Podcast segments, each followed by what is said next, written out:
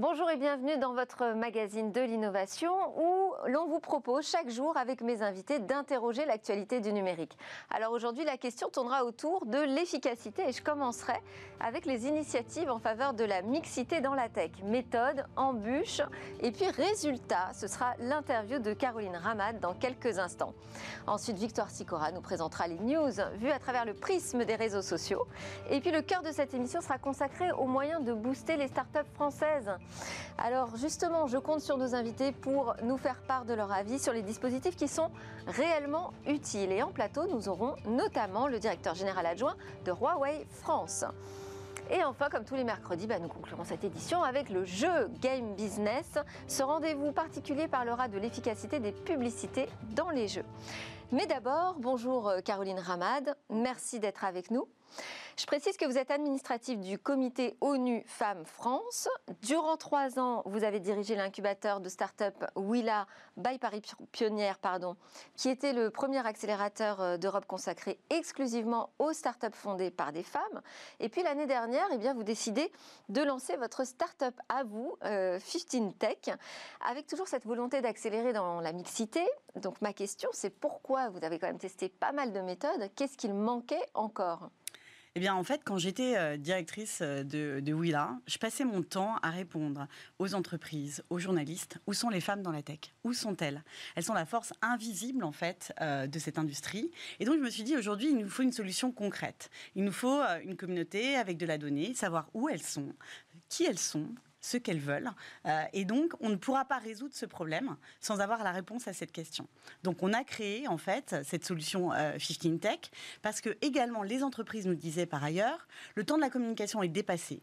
On veut être dans l'action et on veut des solutions qui nous aident concrètement. Les, les, entreprises ne savent pas comment faire, ne savent pas comment les atteindre, ne savent pas comment leur parler. Et donc, c'est là qu'est née cette solution 15 euh, Tech, euh, dont je vais vous parler euh, donc, longuement. en fait, c'est une plateforme très pragmatique c'est très pragmatique. En fait, je me suis dit, euh, moi, j'ai beaucoup de, euh, de, Évidemment, je le fais avec une, envie euh, d'arriver, parce que je pense que c'est dans la tech qu'il faut qu'on arrive à l'égalité, c'est le futur, et les femmes en sont juste absentes. Donc ça, c'est une conviction très forte que notre économie en dépend, que notre indépendance en tant que femme en dépend, que l'avenir du monde en dépend. Mais aujourd'hui, ce temps-là de l'incantation, j'ai envie de dire, il est fini.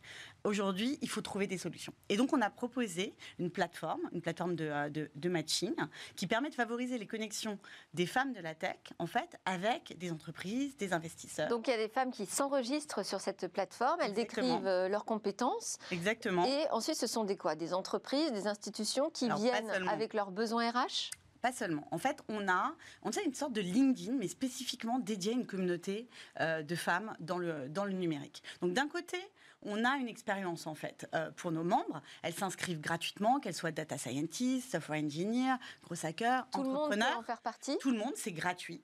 Voilà. Le but pour nous, c'est de les rendre visibles et de les connecter à la bonne personne. La bonne personne, c'est quoi? C'est un père, une père qui a réussi.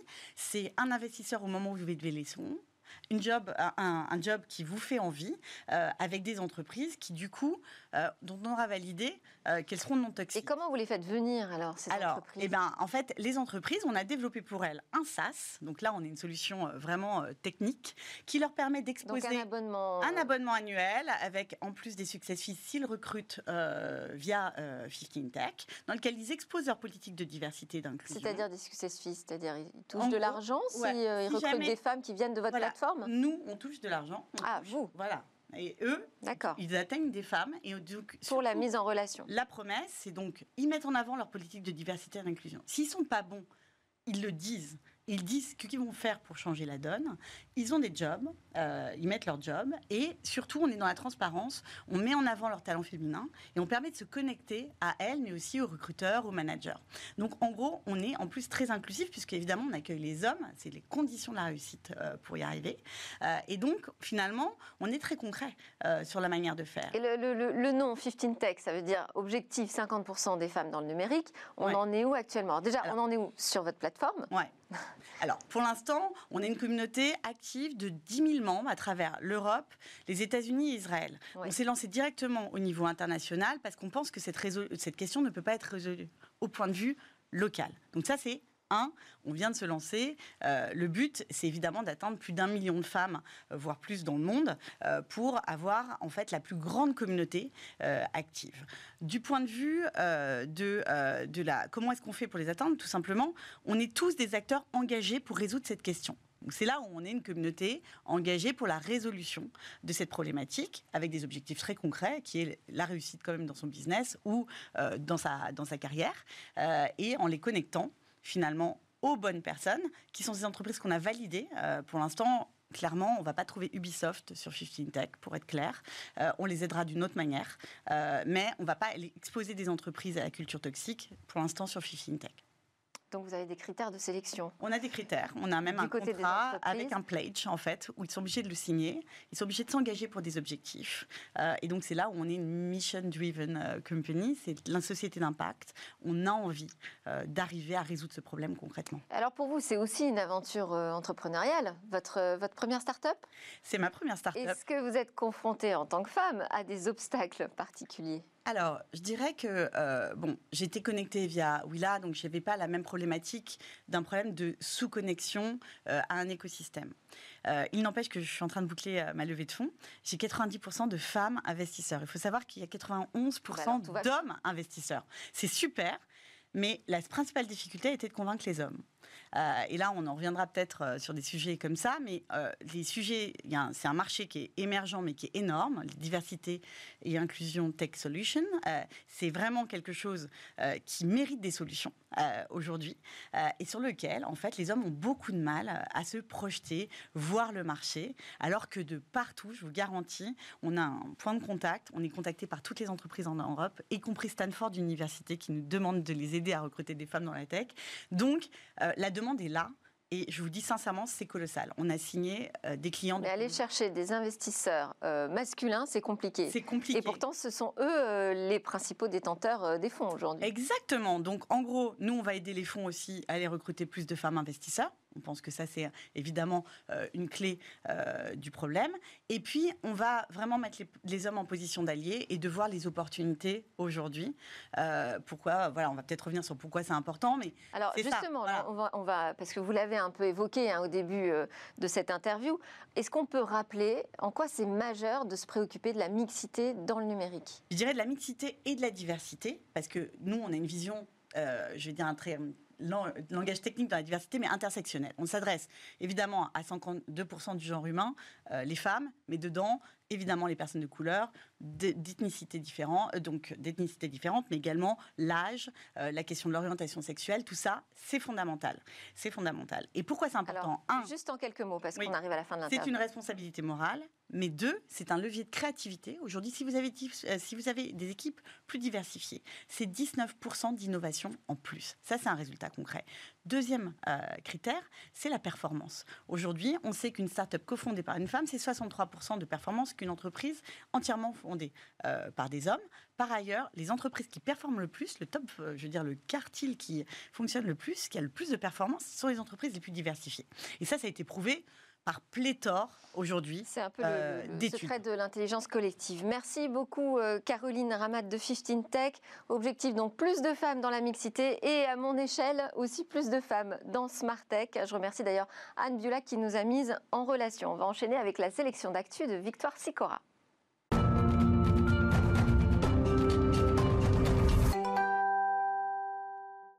Bonjour Victoire, alors qu'avez-vous trouvé comme poste intéressant aujourd'hui? Alors on va commencer avec l'immanquable keynote d'Apple. Et le moins qu'on puisse dire c'est qu'elle était très très attendu. Ça fait déjà plusieurs semaines que les internautes y vont de leurs pronostics sur les réseaux et que les comptes spécialisés laissent échapper avec délectation des petites infos croustillantes. Le rendez-vous tant attendu, c'était hier soir et Covid oblige, ben, il était virtuel. C'est Tim Cook et son équipe qui ont dévoilé les produits de la rentrée et le grand absent, c'est l'iPhone 12. Il se pourrait que ce dernier ne soit finalement lancé qu'en octobre. Apple s'est rattrapé en proposant des nouvelles montres connectées, les Apple Watch Series 6 et l'Apple Watch SE, mais aussi trois nouveaux iPads, dont un iPad 8e génération qui a beaucoup fait parler de lui. Tim Cook a aussi annoncé un abonnement, l'Apple One, qui regroupe pour 15 dollars les essentiels iCloud, Apple Music, Apple TV ou encore Fitness Plus. Je vous laisse imaginer ce que ça donne le hashtag Apple Keynote 2020 sur Twitter. On continue avec une alliance inédite.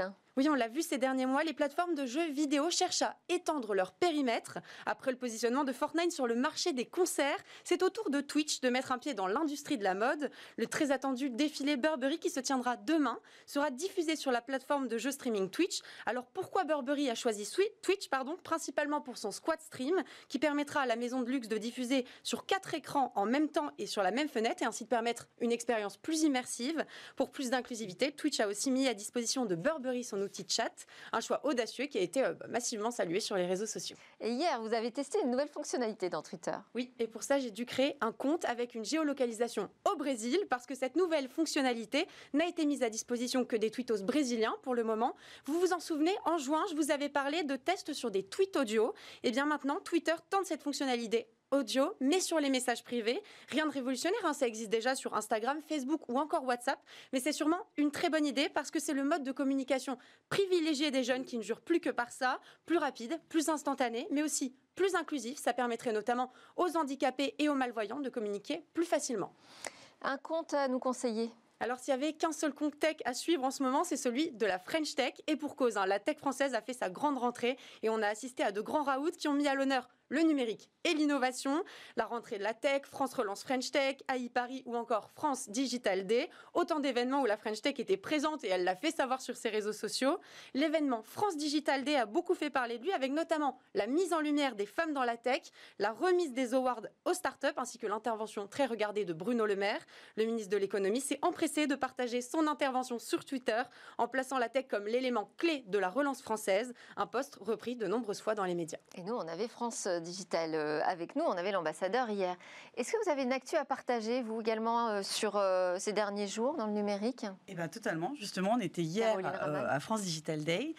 Au-delà d'être aux côtés de nos clients sur la Scale-Up Fair, on a lancé avec Société Générale un super challenge, le Female FinTech for Good Challenge. Et on appelle toutes les entrepreneurs, évidemment, françaises, mais européennes, à rejoindre ce challenge si vous innovez en FinTech sur un impact social ou écologique euh, en lien avec l'expérience bancaire, eh bien, on vous appelle à nous rejoindre. Le challenge est en ligne sur shiftingtech.com. Merci beaucoup. Merci Victoire. Merci Caroline Ramad, fondatrice de FinTech. C'est l'heure de notre débat sur les moyens de booster nos startups en France et à l'international.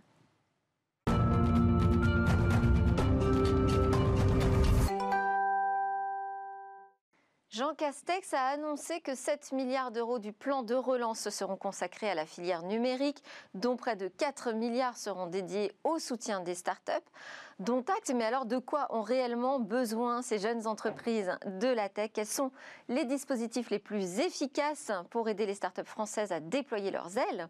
Mes invités nous feront part de leur propre expérience. Autour de la table, Mingang Zhang, directeur général adjoint de Huawei France, qui a lancé hier la septième édition de son programme Digital Impulse pour faire décoller, je cite, les startups françaises à l'international. Paul Christophe, directeur d'investissement chez Corelia Capital, un fonds de capital risque financé par des investisseurs asiatiques et créé par l'ancienne ministre Fleur Pellerin. Philippe Bouquet, secrétaire général du comité Richelieu, une association professionnelle de 4000 startups, PMI, ETI innovantes qui veulent peser dans les choix économiques du pays. Ming Hongzhang, merci d'être avec nous. Vous dites euh, que vous êtes un francophile, d'ailleurs vous avez adopté la nationalité euh, française. Je me demandais quel regard vous portiez sur l'écosystème euh, tech français justement. Est-ce que vous le trouvez très riche, très fragile? Quel est votre regard? Bonjour. le regard que je porte en fait sur l'écosystème français, évidemment, en fait, c'est un écosystème extrêmement riche. Euh, qu'on dit la France, c'est la terre d'innovation. C'est pour ça qu'on a lancé ces programmes Digital Impulse qui a ambition en fait de booster les startups françaises vers l'international. Voilà. Alors ce programme euh, Digital Impulse, on va d'ailleurs on va voir une vidéo qui, euh, qui va le présenter pendant qu'on discute. Euh, donc on disait il vise à booster les startups françaises, c'est la septième édition, ça veut dire que vous avez de l'expérience, du retour d'expérience à partager avec nous. Là où vous êtes concentré sur les applications à impact, hein. impact environnemental, sociétal, impact sur la santé. parmi l'offre, parce que l'offre est assez pléthorique finalement en termes d'applications, comment est-ce que vous procédez à la sélection? Alors, tout à fait. Euh, deux mots très rapidement sur, euh, sur ces programmes euh, Digital Impulse. En fait, il y a sept ans qu'on a créé ces programmes-là, avec évidemment le concours du comité Richelieu et en partenariat, aujourd'hui, je peux dire, durable avec la French Tech et aussi Business France. Ces programmes, en résumé, en quatre mouvements, concours et sélection des startups lauréats et euh, évidemment, la troisième étape la plus importante, on peut dire, c'est euh, amener tous ces startups lauréats vers l'Asie, vers Hong Kong, euh, Shenzhen, là où il y a le perso d'innovation autour de la Chine. Et, alors, ces critères de sélection, qu'est-ce qu'il faut pour être une start-up qui rentre dans votre programme? Les critères, c'est évidemment d'abord innovation de technologie, et euh, certaines maturités de projet. D'accord. Euh, maturité de projet, maturité du porteur de projet. Euh, les thèmes, en fait, à chaque année, ça change. Vous faites une illustration, par exemple, cette année, comme vous avez évoqué, c'est des applications au centre en fait de, de ces programmes pour enrichir, pour construire en fait l'App Gallery. Euh, dans l'écosystème. Est-ce que dans, dans, ce domaine précisément, là, cette année, euh, vous, vous, avez trouvé beaucoup de projets qui étaient suffisamment matures pour euh, être intéressants et pouvoir être exportés? En fait, quand je parle en fait des, critères, certaines maturités, on ne sélectionne pas uniquement en fait des, des, des startups matures complètement. Euh, c'est pas c'est pas ça le, critère. Hein. Le critère c'est à certaines maturités, c'est-à-dire le, porteur qui a bien réfléchi, qui a, qui a bien construit le projet et euh, aller sur le marché euh, innovant en Asie. oui, évidemment, en fait chaque année on a on a énormément en fait des startups candidates euh, de très très haut potentiel, de, très très bonne qualité. Donc on a, on a un bon vivier a priori. Paul Christophe, vous, vous travaillez, je disais, dans le financement des, des startups en France et en Europe. Euh, quels sont les principaux besoins de nos startups françaises aujourd'hui? Moi, j'ai l'impression qu'il y a déjà euh, beaucoup de choses qui ont été faites depuis 8-10 ans pour la French Tech.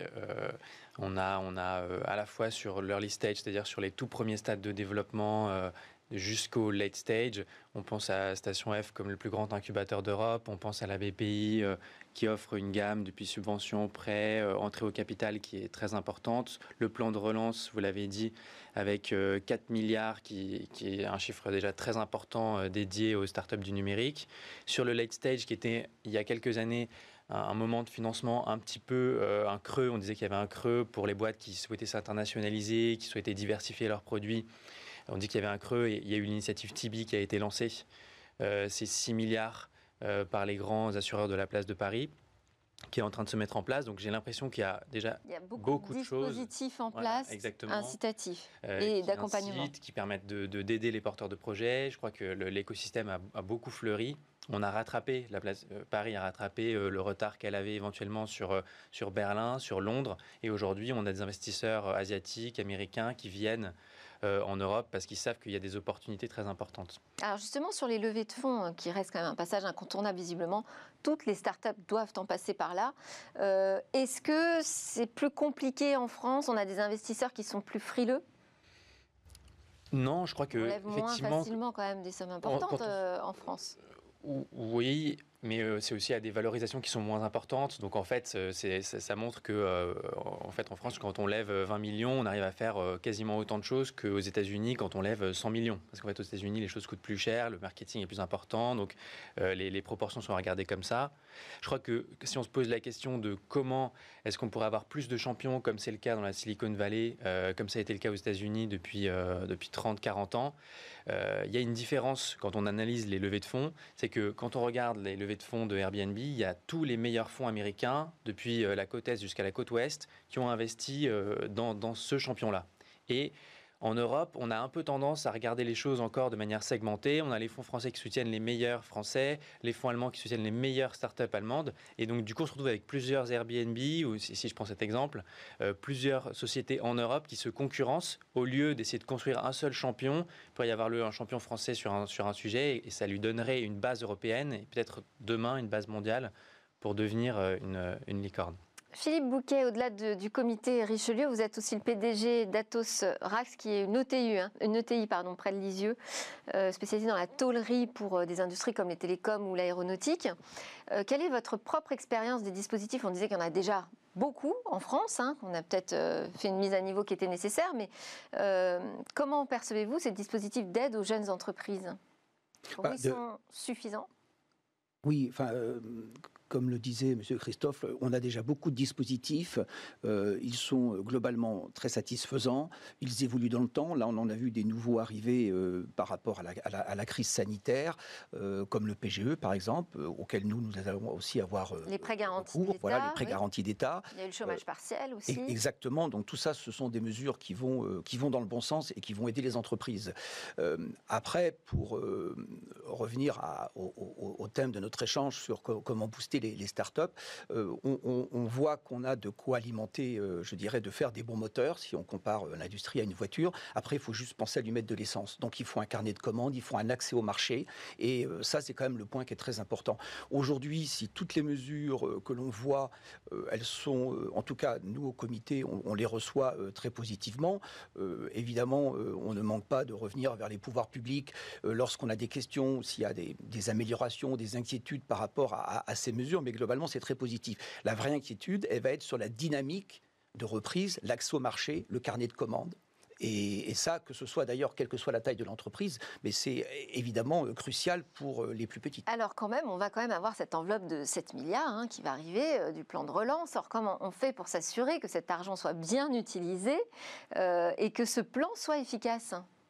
Quelles sont vos recommandations au comité Richelieu? Bah, euh, je dirais, il faut déjà que les, critères euh, de, de dépenses ou d'investissement de, de ces 7 milliards soient clairs et bien compris parce qu'on sait aussi, c'est un peu notre défaut, euh, on a, euh, je dirais, euh, on a un process qui est souvent assez compliqué d'un point de vue administratif pour déposer les dossiers, pour récupérer ces, cette, cette, ces investissements, voilà, ces enveloppes. Donc je, pense qu'il faut que ça soit relativement clair et que ceux qui sont, qui, qui y ont accès déjà le sachent. Et parfois, ça peut paraître bizarre, mais c'est pas forcément évident de dire est-ce que je suis éligible? Euh, Vous parlez de, cette enveloppe pour le numérique. On sait qu'il y a aussi des enveloppes pour l'aéro, pour d'autres domaines, puisque nous, euh, l'innovation touche évidemment tous les domaines et pas que le numérique. Mais les questions qu'on se pose, c'est est-ce qu'on saura, nous, déjà identifier ce à quoi on est éligible? Euh, Peut-on déposer plusieurs projets dans, la même enveloppe? Ou est-ce qu'on a le droit qu'à un projet? C'est ce genre de détails pratiques qui vont aider les entreprises déjà à se concentrer. Ce sont les plus exercés alors qui vont récupérer le plus je dirais, les mieux informés. De facilité Les mieux informés. Voilà, et c'est pour ça qu'un réseau comme le nôtre sert aussi à ça, à, nos adhérents, à, passer l'information, partager l'expérience pour justement euh, accélérer et euh, en tout cas simplifier ces démarches-là. Mingang Zhang, on parle aussi de l'importance de, l'essence dans la start-up, l'accès au marché. Euh, justement, ça, ça fait partie pour vous des, points indispensables que vous apportez aux start-up? J'entends ça, je pense tout de suite, en fait, ça, c'est effectivement c'est l'essence qu'on dit. Euh, justement, en fait, qu'on on, a cette ambition de booster les start-up en disant ça. Euh, concrètement, qu'est-ce qu'on fait? Je disais tout à l'heure, il y a trois étapes. Euh, et puis, le troisième étape, en fait, c'est amener les startups lauréats sur le marché euh, à Hong Kong, à Shenzhen, pour aller en contact direct avec le marché. Concrètement, voilà, en une semaine, on monte quelques 65 rendez-vous avec 10 startups, donc vous pouvez imaginer en 5 jours. Donc là, c'est une semaine très très dense. Donc ça, donc les startups, elles vont pitcher, elles se débrouillent toutes seules une fois qu'elles sont sur place pour euh, signer leur premier contrat? Euh, Non, non, non. Si, si, euh, si on les amène, en fait, c'est bien, on les accompagne, on monte les rendez-vous, on les accompagne. Euh, sur les rendez-vous.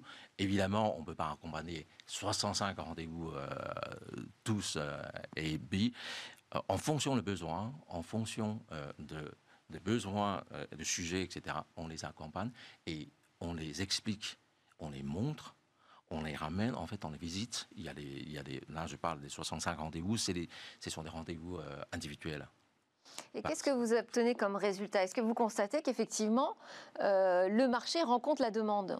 Absolument. Je pense que euh, la prochaine fois, vous pouvez en fait interroger des, des startups qu'on a soutenues et qu'on soutient toujours, euh, puisqu'on a un programme Anomni. Dans le club Anomni, on, voilà, on réunit euh, quelques centaines de startups jusqu'à cette année. Et bon, après cette année, on va monter jusqu'à 70, quelque chose comme ça.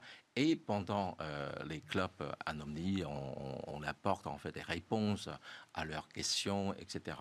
Donc, évidemment, avec, avec un accompagnement continu, et quand ils rencontrent le marché, on les explique euh, non seulement voilà, dans, dans la démarche qu'on a fait de cette semaine de voyage, ce qu'on appelle en fait le voyage euh, exploratoire, euh, qui rencontre et le marché et les fabricants et parfois aussi des, des, financeurs, des industriels, etc.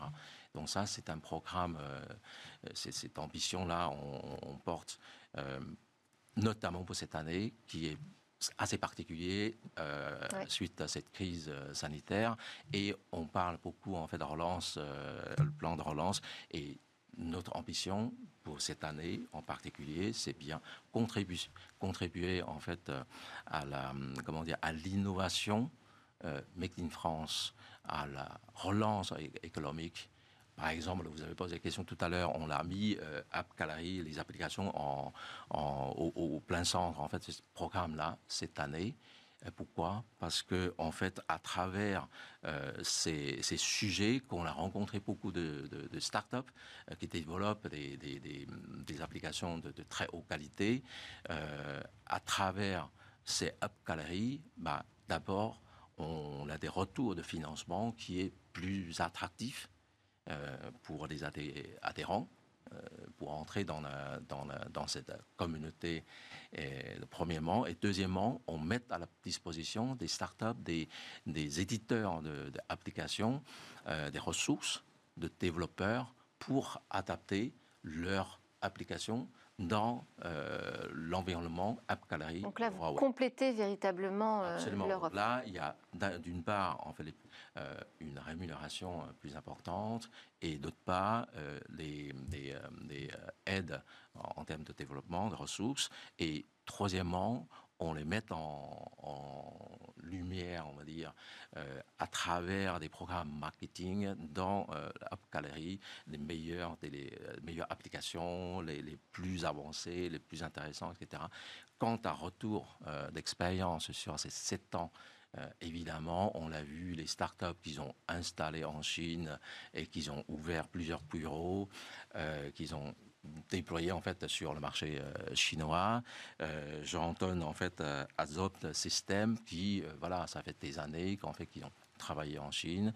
Et encore, je donne un autre qui s'appelle History, qui développe les, applications sur, sur la, la, réalité augmentée à travers cette technologie qui permettent en fait des visiteurs à, visiter, à, revisiter en fait euh, l'expérience des, monuments, mais avec une, une, sensation euh, de l'époque.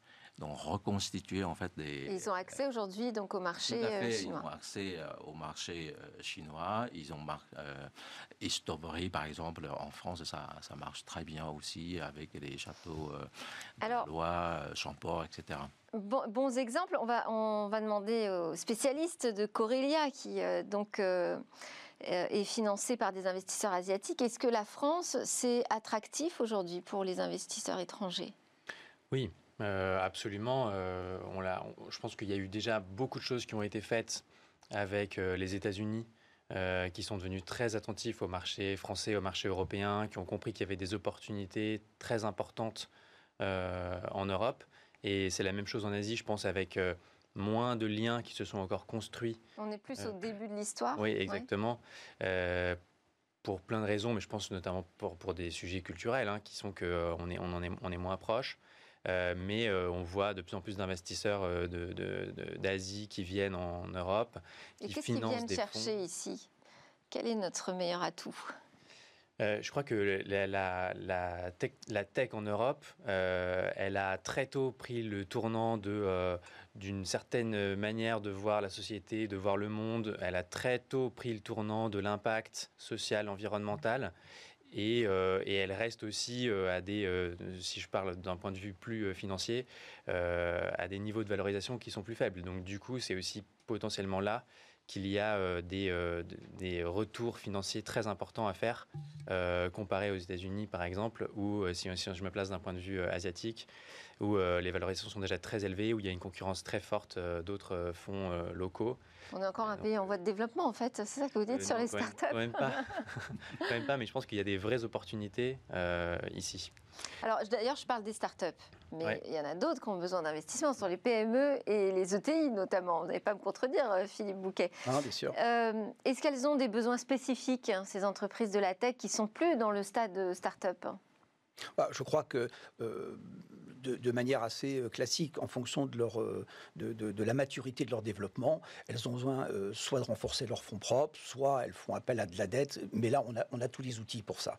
je dirais aujourd'hui. ne sont pas les oubliés aujourd'hui du développement économique et... Honnêtement, je ne pense pas. Honnêtement, je ne pense pas. Aujourd'hui, ce qu'elles ont vraiment besoin, encore une fois, c'est les aides sont toujours les bienvenues, mais en fait, nous, ce qu'on revendique au comité, ce qu'on veut, c'est de l'activité, c'est du chiffre d'affaires les aides, c'est bien, euh, mais une, entreprise qui est trop dépendante d'aides, c'est qu'elle a un problème. Donc aujourd'hui, les aides pour passer des périodes difficiles, elles sont nécessaires, elles sont appréciables, mais c'est vraiment, encore une fois, c'est l'accès au marché. Et si on prend... Euh, l'accès au marché, on a parlé des initiatives comme Huawei qui euh, le fait de manière active en France, il y a l'État aussi.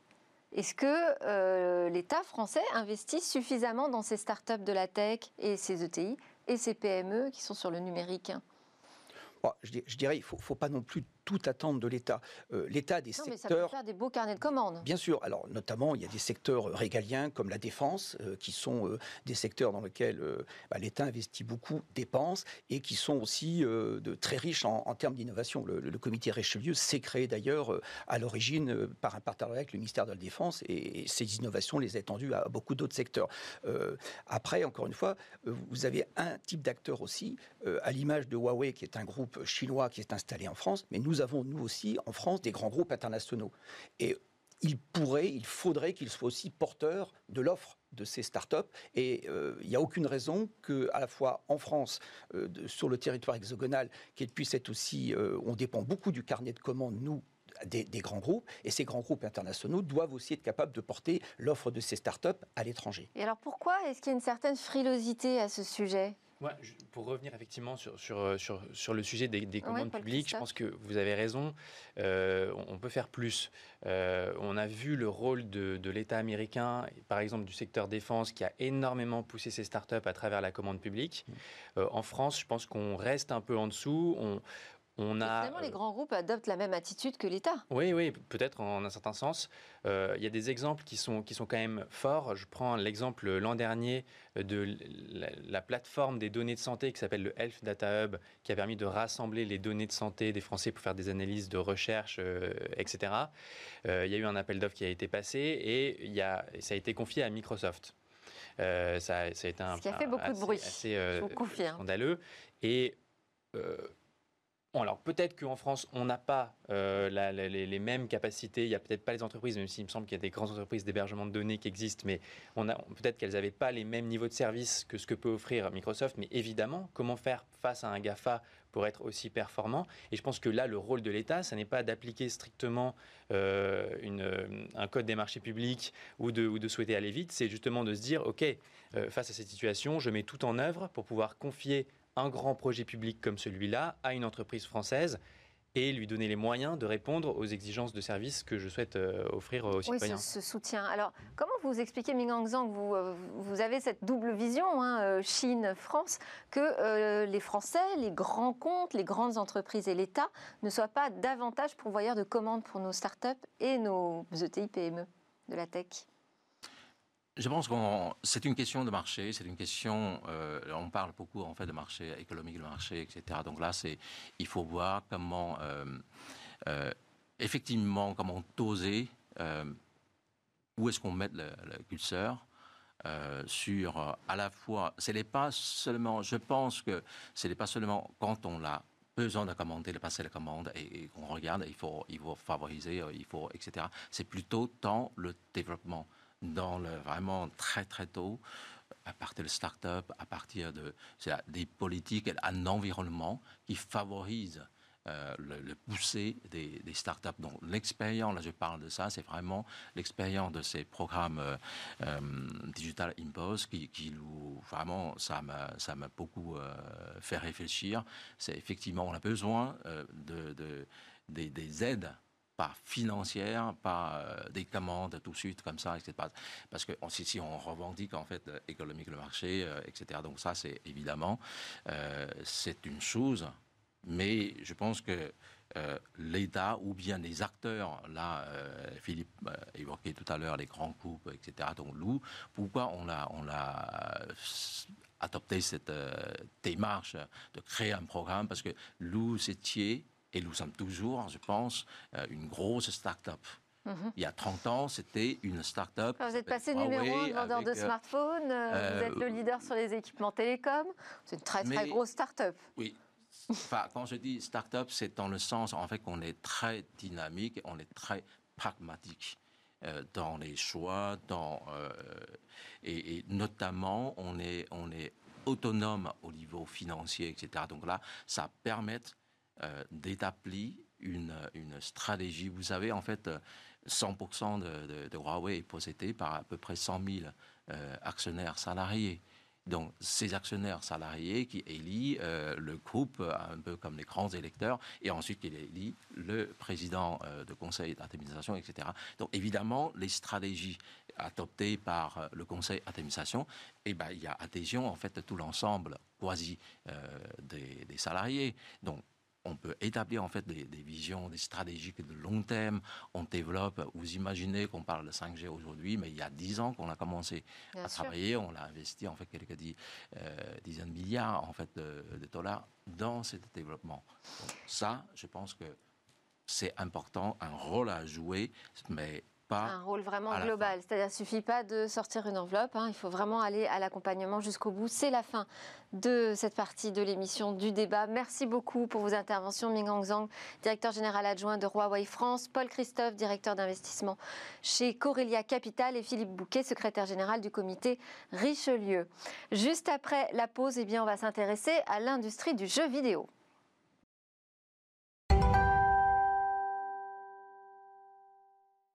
Nous sommes de retour sur le plateau de Smart Tech et c'est le jour et l'heure de notre rendez-vous Game Business avec Guillaume Monteux, président de Gazmin, société spécialisée dans l'in-game advertising. Bonjour Guillaume. Bonjour Delphine. Alors cette semaine, vous allez nous parler d'un sujet que vous connaissez par cœur, hein, plus que tout autre, puisque c'est le cœur de métier de votre société Gazmi, la publicité dans les jeux. Et eh oui, parce que la, la publicité euh, dans les jeux, c'est un sujet important, voire majeur, parce qu'il permet à la fois d'avoir des jeux gratuits en free-to-play, et il permet aussi aux studios de développement qui ont des temps de, euh, de, développement des jeux qui sont particulièrement longs, de demander des avances à des marques. Et quand on sait que les temps de développement des jeux peuvent parfois durer 3, 4, 5 ans, c'est particulièrement oui, utile. S'il n'y a pas ces revenus, on n'aura pas de très très beaux jeux sur le marché. C'est sûr. Qu'est-ce qu'on trouve comme format euh, spécifique dans les jeux? On peut les énumérer, on peut les lister. D'abord, il y a le sponsorship. Le sponsorship, c'est très simple, c'est le fait d'associer une marque à un jeu. Un jeu à une marque. Et donc, ça, peut prendre la forme soit de l'association euh, du jeu et de la marque sous la forme d'un logo, ou alors d'une phase de jeu ou d'un niveau d'un jeu euh, aux couleurs de la marque. Par exemple, dans cette première slide, on voit que euh, dans le jeu FIFA, la marque Adidas est très présente, notamment quand on s'entraîne sur les bords du terrain. La marque est présente pour tous les joueurs, partout dans le monde, 24 heures sur 24. Euh, c'est un type d'opération d'ailleurs qui existe depuis longtemps, puisque la marque Adidas euh, s'est déjà euh, associée à des marques de jeux de foot en 97. Dans l'exemple d'après, on voit aussi des associations, alors là, pour le coup, un peu plus ratées, dans le jeu Zool, où il y avait un petit personnage qui se baladait dans un monde avec des, sucettes aux, couleurs de Chupa Chups, ou alors le, fameux petit cool spot, cool spot qui sautait de plateforme en plateforme et de bouteille de 7-Up en bouteille de 7-Up. Pourquoi c'est raté? Ben Parce qu'il y a un trop grand décalage, si vous voulez, entre le jeu et la marque. Et on a un peu l'impression, en tout cas le joueur, d'être pris pour un enfant, voire euh, pour un gogo. Donc ces, ces, ces deux types de jeux ont été un peu moqués. Mais quand il y a fit entre la marque et le jeu, là, ça marche vraiment très bien. Un exemple. Un exemple, Nintendo qui s'associe avec euh, Mercedes. Mario, euh, dans le jeu Mario Kart, le plus grand jeu, le meilleur jeu de cartes au monde, qui s'associe avec la marque championne du monde de F1, je crois six fois, euh, et une marque très haut de gamme. Et là, ça. C'est la classe, là. Ça donne des résultats La classe. Mario, gentil, généreux, euh, qui euh, conduit une voiture puissante, solide, enfin, en tout cas, perçue comme, ça, ça marche parfaitement et ça rapporte pas mal de sous aux, aux éditeurs, puisque là, le sponsoring, typiquement, peut se compter en millions d'euros. On parle aussi de placement de produits. Oui. Justement, c'est c'est pas forcément de la pub, c'est vraiment du placement de produits. Oui, le placement produit, c'est un peu l'étape du dessous, c'est-à-dire que le joueur va être ponctuellement mis en relation avec la marque. Typiquement, euh, une marque qui, qui, qui, va être, qui vient pour illustrer, si vous voulez, euh, un endroit bien précis dans le jeu ou une bouteille de Coca-Cola qui est bu euh, par, par, par un personnage. Voilà, ça reste furtif, mais ça reste réel. Typiquement, on voit sur ces, sur ces exemples que la marque Marlboro, vous voyez, même à l'époque, illustrait le jeu Pole Position ou alors dans Alan Wake, une pub pour, pour, des, piles, pour des piles. Voilà. Ça, c'est efficace? C'est efficace, euh, ça marche bien, c'est sympathique, ça rapporte un peu de sous aux, aux- aux éditeurs. Euh, on part de quelques milliers d'euros, quelques dizaines de, de- de milliers d'euros. Euh, c'est, on va dire, apprécié. Bon, alors sur les consoles, les jeux consoles, qu'est-ce qu'on a comme recours, comme type de recours à la publicité? Alors, sur les consoles ou sur les PC, c'est un peu plus compliqué de mettre de la pub parce que les joueurs payent leur Oui. jeu. Voilà, ils payent leur jeu même très cher, parfois euh, 70 euros lors de, lors de la sortie. Donc c'est un peu compliqué de leur mettre en plus de la pub.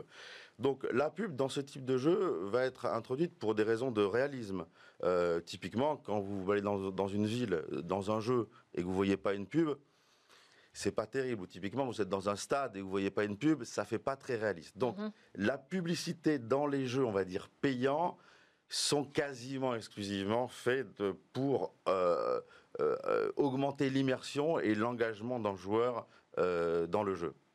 Alors sur les mobiles, on a Sur les mobiles, c'est notre histoire. là, la majeure partie des jeux, c'est du free-to-play. là c'est Noël là, pour les annonceurs. Là, c'est exactement, c'est Noël. Avec l'in-app purchase, la publicité, c'est des sources de revenus euh, fondamentaux pour les, pour, les, pour, les, pour les jeux en free-to-play. Euh, Il y a un certain nombre de formats euh, qui sont euh, typiquement euh, aussi introduits dans ces, dans ces jeux mobiles. Mais le Alors quels mobile. sont ceux qui sont vraiment les plus efficaces? Parce que les bannières, bon, je suis pas sûre que ça fonctionne vraiment. Ah, les bannières, en fait, c'est très apprécié des marques. Ah bon, d'accord. Oui, euh, alors vous allez me dire, mais pourquoi? Parce Ah qu'elles oui, sont illisibles, on a, voilà, on comprend pas trop ce qu'elles font. bah, en fait, parce que les marques les payent pas cher du tout. Typiquement, c'est entre 2 et 5 euros qui reviennent aux publishers, mais elles les payent aussi au clic. Et quand on voit que l'efficacité d'une bannière, c'est 0,04%, ça veut dire qu'il faut 40 000 bannières affichées pour un clic. Donc vous imaginez le stock euh, qu'il faut pour euh, que le publisher gagne de l'argent. Mais il en gagne quand même un peu. La marque euh, l'achète pas cher, donc on en voit partout. Mais comme c'est pas très compatible avec un objectif de notoriété particulier, on va pas évidemment retrouver des grandes marques dans la bannière. On n'a pas le temps de faire tous les formats. Est-ce qu'il y en a vraiment un spécifique euh, qui, marche très très bien sur le mobile? Bah, La pub sur le mobile, quand le jeu est gratuit, elle est quand même euh, acceptée par les joueurs. Donc on va retrouver l'interstitiel, donc la pub qui interrompt le jeu et qui vient vous montrer euh, un spot euh, pendant euh, au moins 5 secondes. C'est accepté, ça marche bien, ça énerve, mais ça marche quand même pas mal. Et les rewarded vidéos, c'est-à-dire que les vidéos que vous regardez euh, On a des récompenses voilà, en échange d'une récompense, typiquement pour doubler euh, la monnaie virtuelle que vous venez de gagner, Et un ça aussi dernier c'est très, très accepté. Alors le dernier, c'est celui que nous inventons dans la société Gatsby, Bah, On va devoir aller très vite dessus. Oui. bah, pas de problème. C'est euh, le, le placement produit dynamique dans le jeu. C'est-à-dire que le- le- le- la publicité est intégrée directement dans la scène du jeu. Et donc, pendant que vous jouez, vous voyez la, la- la publicité dans, dans votre scène de jeu. Donc, elle ne gêne absolument pas le gameplay. Alors, vous allez me dire, Bah, c'est fini, je vais eh vous ben, dire ça. eh ben, c'est fini, ben, j'en Je vais parlerai. vous dire qu'on va en reparler, comme ça vous nous donnerez aussi des chiffres sur euh, ce que représente ce marché euh, en termes de revenus. Merci Avec beaucoup. plaisir. Guillaume Merci. Monteux de Gatsby, merci à tous de nous avoir suivis. À suivre le Lab Startup avec 4 jeunes pousses innovantes. Et moi je vous dis à demain pour de nouvelles discussions sur la tech.